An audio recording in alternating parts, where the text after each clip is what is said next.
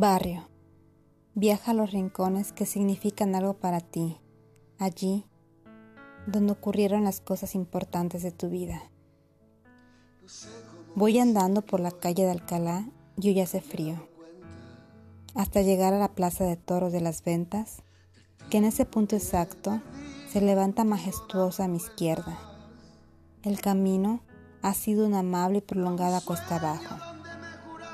Atravieso el puente que cruza la M30 y la calle ahora mira hacia arriba. Cada edificio cambia de color y los comercios huelen a barrio.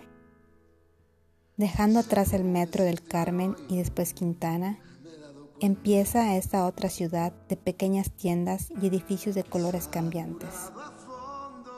Al llegar a Pueblo Nuevo, una callecita con nombre de músico te da la bienvenida a tu derecha. Fue en el número 27 de la madrileña calle de Vicente Espinel donde nació y creció un niño que abrazó una guitarra desde la misma cuna. Que fuera precisamente en aquella calle no puede ser casualidad.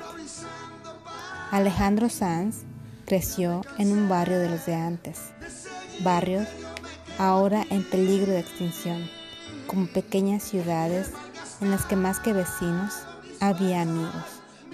Estaba la carnicería y la papelería, el bar, pero el bar no era únicamente un lugar para juntarse alrededor de tazas de café, de cervezas o partidos de fútbol los domingos.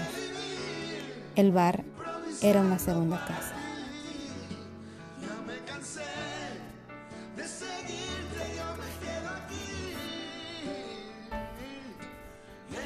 Malgastado mis fuerzas, mira.